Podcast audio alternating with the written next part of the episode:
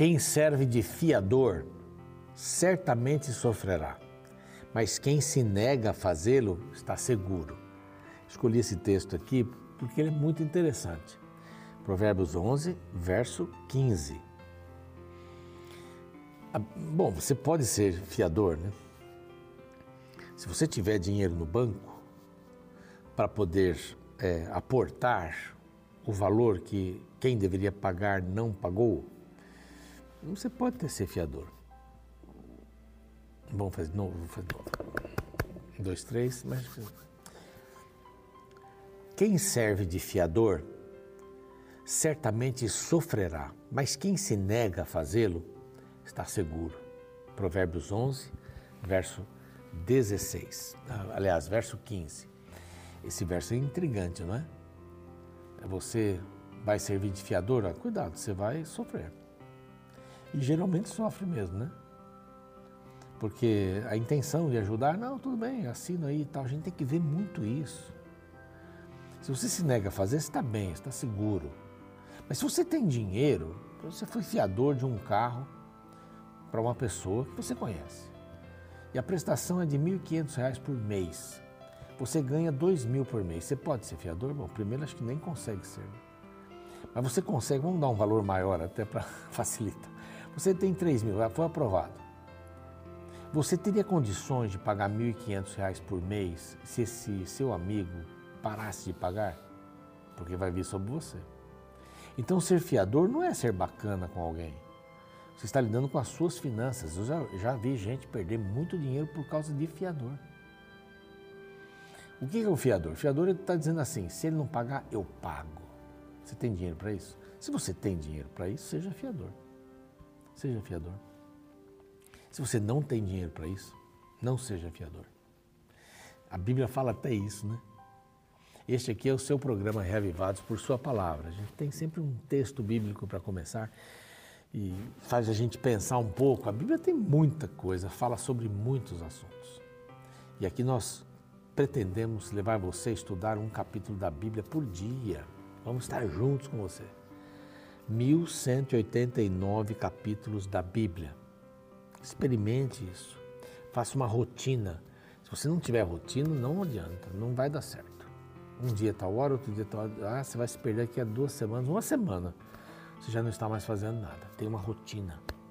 É muito importante ter uma rotina com a palavra de Deus, para que ela vá entrando na sua mente, no seu coração, desenvolvendo você espiritualmente, vai entendendo as coisas de Deus. Vale a pena, vale a pena. Nós temos um grupo que nos dá o suporte, são os Anjos da Esperança. Se você quiser se tornar um Anjo da Esperança, está aqui um WhatsApp, é só escrever o que é isso, como é que funciona. São pessoas que nos ajudam com ofertas regulares para que a gente possa cumprir nosso papel de pregar o Evangelho em português e espanhol para todo mundo. É isso. Tá bem? Se você quiser, escreva aí. Só para você ter uma ideia, esta é uma revista que distribuímos gratuitamente para as pessoas que entram em contato conosco nesse outro WhatsApp essa revista aqui você pode ter gratuitamente, graças aos Anjos da Esperança. Não é legal? Se quiser se tornar um anjo da esperança, você já sabe o caminho. Então, peça a revista se você ainda não recebeu, não tem, não leu. Vai fazer uma diferença boa na sua vida. Você vai ter um conhecimento de oito mulheres marcadas pela fé.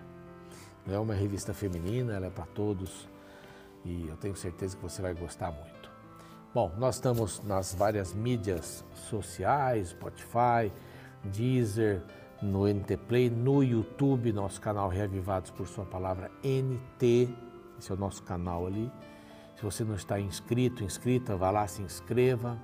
Reavivados por Sua Palavra NT. Clique no sininho para receber as novidades, dê o seu like, copie uh, e compartilhe o programa de cada dia. Tem muita gente que faz isso. Nós vamos para um rápido intervalo e vamos ver este capítulo 29. É um capítulo pequeno, mas ele tem algumas coisas interessantes para a gente avaliar aqui. É rapidinho, a gente já volta. Fique aí, que nós vamos dar continuidade ao nosso estudo.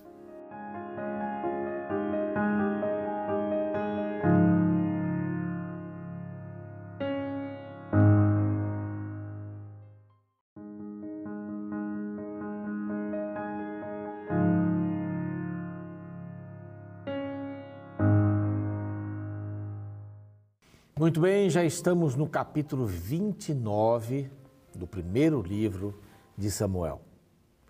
Faltam mais dois capítulos, amanhã e depois, para terminarmos esta série. Este livro, eu já disse aqui que Samuel é um livro só, foi dividido pela metade, aí para uma questão didática, ou até Saul e depois de Davi para frente e tal. Mas é, é interessante. Ele fecha o ciclo de Saul. Começa com a passagem dos juízes para a monarquia e termina com o primeiro rei. Uma experiência desastrosa. Uma experiência desastrosa. Aconteceu exatamente o que Samuel disse, e Deus pediu para Samuel dizer para o povo de Israel. Ele vai colocar seus filhos para trabalharem lá, vai ter uma força-tarefa que vai proteger a vida dele, vai ficar com uma parte da sua uh, colheita, porque era assim, nesses outros países, reinos, o rei era dono de tudo. Então as pessoas tinham que pagar impostos para o rei, porque ele fazia algumas melhorias ali comunitárias, mas o dinheiro era dele. Então as áreas eram dele também. Ele era dono da terra. Né? Você tinha que pedir isso para ele, tinha que pedir essa questão. Então, é, aqui nós encontramos um, um Saul achando-se dono de tudo. E há uma coisa que passa pela mente desses ditadores, esses homens assim, que eles acham que eles nunca vão morrer. Que eles vão ficar eternamente no poder. E mesmo Saul, se afastando de Deus, não foi Deus quem se afastou de Saul, né? Por favor, né? Não foi Deus. Foi Saul quem se afastou de Deus. Quando Deus disse assim, eu te rejeitei. Porque ele foi tão longe que ele não queria mais voltar. Como é que um rei não se submete ao rei de todas as coisas? Bom, estou certo, eu sou dono dessa terra toda. Quem era dono era Deus. Deus que falou, olha, Vamos, essa terra toda é minha aqui. Dividam em tribos. Tirem quem está ali, porque essa terra é minha. Se tem alguém, é porque Satanás colocou ali. Se tem alguém, é porque Satanás domina aquelas pessoas. Então o povo queria um rei. E esse rei se achou quase Deus, que era assim que as pessoas se sentiam lá né? naquela época. Os reis se sentiam deuses. A palavra do rei não volta atrás, a palavra do rei é a verdade. Quem, quem o rei mandar matar, matem, porque ele tem o poder. Então, você entende um pouco isso aqui? É assim, esse é um contexto bem geralzão, né? A gente viu no capítulo passado que ele vai procurar uma médium para que Deus lhe desse uma resposta através de Samuel. Ele fala com Deus, Deus não responde. Por quê? Porque Deus o rejeitou. Ele não quis mais. Ele quis ser o próprio Deus, acabou. Como é que Deus vai buscar uma pessoa dessa que quer ser Deus? Não é? O pacto dele, e ele falava em Deus muitas vezes, né? Eu digo em nome de Deus, que não vai acontecer nada para você, ó médium e tal. Mas nós vimos aqui o desespero dele. Ele não comeu o dia inteiro. Ele olhou para o exército eh, dos filisteus e ficou apavorado. É para ir, não é para ir, Deus não fala nada. Você não quer nada comigo. Então, isso vai acabar hoje ou amanhã, sei lá, vai acabar nessa batalha. Ele procura, tem a resposta que ele achou que, que era de Samuel, ele falou que, o diabo falou uma coisa mais ou menos óbvia, que vai, olha, lá vai ser um extermínio, vai ser um extermínio. Ele já estava lá para lutar. Agora então vem aquela questão de Davi, vamos voltar lá atrás. Davi vai até o rei Aquis, lá de Gade para fugir de Saul. Dizem que ele está lá. O rei manda chamá-lo, ele vem fazendo papel de louco, babando e tal. Eu não quero esse camarada, solte esse camarada aí. Tá. Aí Davi vai lá, esconde aqui, esconde ali e tal, diz, vamos voltar para lá. Só que agora ele tinha as famílias com ele, a sua família com ele, sua esposa, suas esposas, né? a família, seus irmãos estavam com ele. Estavam com ele também os 600 homens prontos para guerra e suas famílias. Era muita gente. Ele vai para o rei Aquis de novo e diz assim: Rei, eu estou aqui para ajudar. E ele resolve uma porção de problemas militares ali, sem dúvida. E ele pede uma cidade para ficar longe, ficar longe, uns cento e poucos quilômetros, alguma coisa assim, de, do rei Aquis. E ele se envolve em várias batalhas ali perto de Judá, onde ele ficou. Então, estamos fazendo uma retrospectiva porque aqui vai aparecer de novo tudo isso. E o rei fica satisfeitíssimo, só que ele estava batendo da divisa para fora de Israel, né?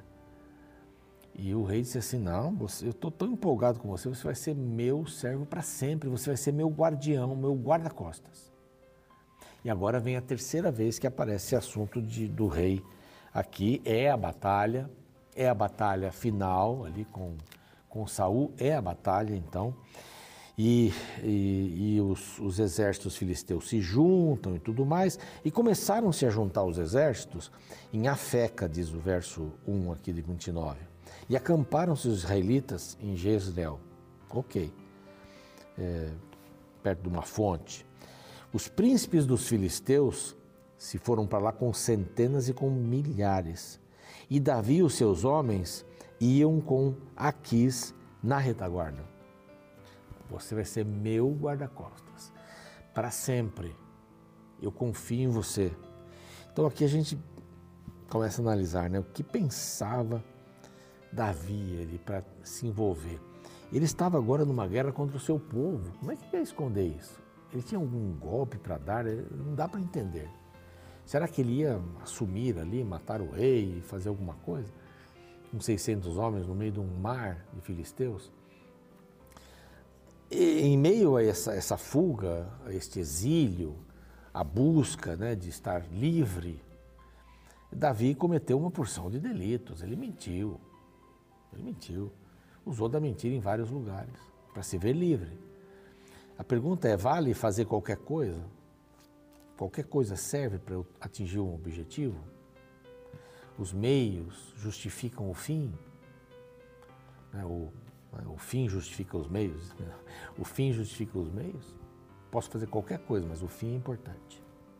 Não importa que as pessoas morram, mas a gente vai resolver um problema do território do país.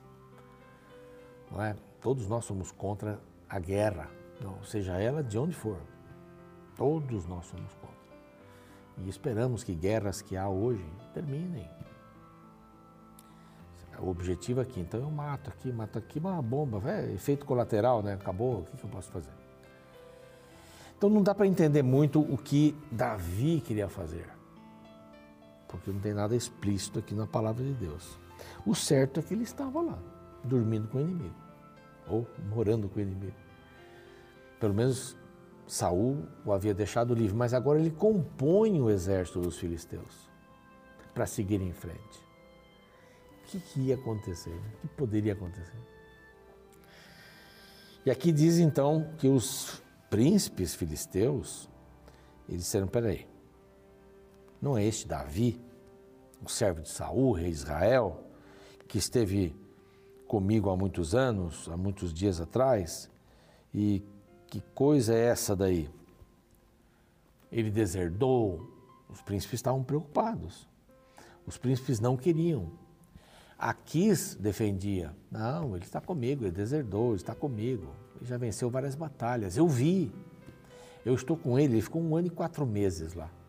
Estou com ele há um ano, eu sei o que ele, o que ele pode fazer, não é? Aqui vai ter um monte de poréns, né? Quando a dar uma força, não, está aí, eles são bons, vão nos ajudar, são a minha retaguarda, são meus guarda-costas. Aí o verso 4 diz, porém, os príncipes não, não quiseram, não. Ele não vai descer conosco para a batalha. Nós não queremos. A gente não sabe o que ele pode fazer. Não é esse o Davi, né? Aqui vai aparecer do mesmo jeito que apareceu lá atrás. Não é esse o Davi que uns cantavam Saul feriu milhares e Davi os seus milhares, dez milhares. Não, tão certo quanto vive o Senhor, é, a defesa de Aquis, né?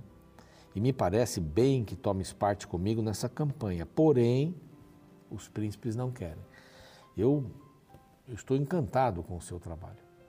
Eu quero você na minha equipe, me dando retaguarda. Eu quero. Mas os príncipes não querem. Porém, os príncipes não querem. Então faz o seguinte: volta. Foi um alívio para Davi, né? Eu não sei o que ele tinha na cabeça ali. Mas deve ter sido um alívio. Não vou ter que lutar, não vou ter que inventar um esquema aqui. Volta, pois, agora e volta em paz, para que não desagrades os príncipes filisteus. Eu preciso tê-los do meu lado. Então Davi disse: O que, que eu fiz? Ele ainda deu uma de: O que, que eu fiz contra? Qual é o, no meu currículo o que é negativo para eu não poder lhe acompanhar? Ele devia ter um plano, eu não sei. Não está claro isso aqui. Mas é, Deus livra os seus filhos. Ele livrou Davi aqui. Deus livrou Davi aqui. Porque o que ele ia fazer lá? Mas isso não quer dizer que Deus livra todo mundo que entra em enrascada. Aqui Davi entrou numa enrascada tremenda. A gente sempre colhe o que semeou. Ele veio com essa conversa e tal, já estava no meio do, do exército dos filisteus, já era filisteu? Como é que é isso? É sempre preocupar. Ah, eu aproveitei para bater nos inimigos lá embaixo de Judá. E, e agora estou no meio da guerra. Deus o livrou. Eu tenho certeza absoluta que Deus o livrou daquilo tudo. Deus não vai livrar todas as pessoas que se, se metem em problemas. Não. Você saiu uma vez com uma mulher que não é a sua e descuidou, ela ficou grávida. Senhor, me ajuda aí a resolver esse negócio. Você nem conhece a mulher direito. Se, a, se essa história é sua, eu não sei. Mas pode ser qualquer coisa correlata. Meu Deus, me ajuda. Deus vai lhe ajudar você passar as consequências. Isso ele vai fazer. Aqui ele livrou Davi. Né, mas Deus vai, vai ajudar você a passar as consequências com Ele. Ele vai carregar você no colo. Sem dúvida, mas as consequências estão lá. Já imaginou? Sua esposa descobriu. Ou a esposa, não é sua, né? mas a esposa descobriu. A outra está grávida. Aí a família, ou ela tem marido, ou a criança, como é que fica, aborto. Imagine quantas coisas. A gente às vezes não avalia todos os aspectos de uma decisão. A gente acha que ah, tudo vai dar certo, tudo vai ser bom. Esse rapaz é maravilhoso, vou me casar com ele, que coisa, como ele é gentil. Vamos conhecer mais. Não, não, não, tá bom, já conheci. Calma. Não é? As consequências vêm porque a gente semeia. Pode ter certeza disso. Alguém semeou, sempre alguém semeou. Ele voltou, deu até uma de, né, bacana, o que, que eu fiz, imagina e tal. Vai, volta, meu filho, volta, eu sei que você está tudo bem. Volta, é bom, você é muito bom, etc. Como um anjo do Senhor, você é bom. E eles voltaram. E então a equipe lá dos filisteus, o exército seguiu para uma batalha muito grande. Essa batalha rendeu bastante. A gente vai ver mais coisas por aí. Amanhã a gente vai passar pelo capítulo 30. Eles voltam para Ziklag e Ziklag foi abordada pelos amalequitas que sequestraram as pessoas de lá, inclusive as esposas de Davi. As crianças, todo mundo, levaram tudo, tudo que eles tinham. E ele chega nessa situação. Até foi bom ele ter voltado, hein? Ele não ia descobrir isso, ou ele ia descobrir isso muito tarde. Os amalequitas poderiam ter feito coisas horríveis com os sequestrados e acabado com todos os bens. Amanhã tem um capítulo muito legal. Faltam dois capítulos para a gente chegar ao final dessa parte, tá bem? Mas vamos, vamos aprender que a gente colhe o que semeia, sempre vai colher o que semeia. E que os nossos projetos sejam bem claros. Porque Deus não vai livrar-nos de alguma coisa que decidimos fazer. Ele vai estar com você nas consequências. Lembre-se sempre disso. Você nunca vai estar sozinho nas consequências. Vamos orar? Pai querido, queremos pedir por este jovem, esta jovem, este casal, este cônjuge que passa por decepções ou está criando uma situação, está semeando uma situação muito ruim para a vida. Poderá redundar em coisas muito negativas. Que o Senhor dê sabedoria, sabedoria para pessoas que estão traindo seus cônjuges. para que parem, para que tenham um outro caminho para resolver os seus problemas, busquem ajuda. E temos certeza que aqueles que já realizaram alguma coisa muito errada, estão sofrendo as, as consequências, o Senhor vai estar do lado deles. Eles não vão ficar sozinhos. Há um ombro amigo para abraçarmos. Que o Senhor nos ajude a entendermos isso em nome de Jesus. Amém. A gente segue. O programa segue e a gente vai parando por aqui amanhã, capítulo 30. E não perca aí. Até lá. Você já ouviu o termo vira casaca? Geralmente, quando o torcedor de um time passa a torcer por outro clube, dizem que ele virou casaca. Porém, de onde veio esta expressão se torcedor não usa casaca? A resposta para esta questão é bem interessante, pois encontra raízes em uma expressão antiga, anterior à existência do futebol. É no campo da política que está sua origem.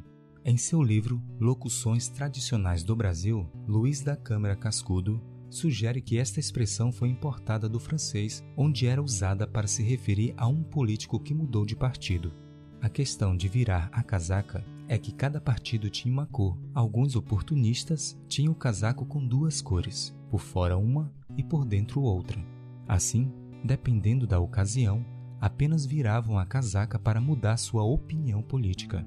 Uma história famosa de Carlos Emanuel III de Savoia, o qual viveu entre 1701 e 1773, afirma que ele, para defender seu ameaçado patrimônio territorial, aliava-se aos franceses ou aos espanhóis, conforme a utilidade, usando alternadamente as cores nacionais desses países em sua casaca de gala.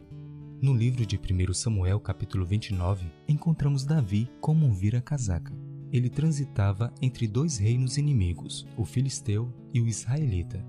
Porém, ele desagradava a ambos os lados. No verso 4, percebemos a insatisfação dos filisteus. Veja: Porém, os príncipes dos filisteus muito se indignaram contra ele e lhe disseram: Faze voltar este homem, para que torne ao lugar que lhe designaste, e não desça conosco a batalha, para que não se faça nosso adversário no combate. Davi estava vivendo na prática a impossibilidade de servir a dois senhores. Um coração dividido não agrada nenhum lado. Por isso, você também não pode servir a dois exércitos. Ou você pertence à luz ou às trevas. Ficar pulando de um lado para o outro apenas trará conflitos internos e uma vida incoerente.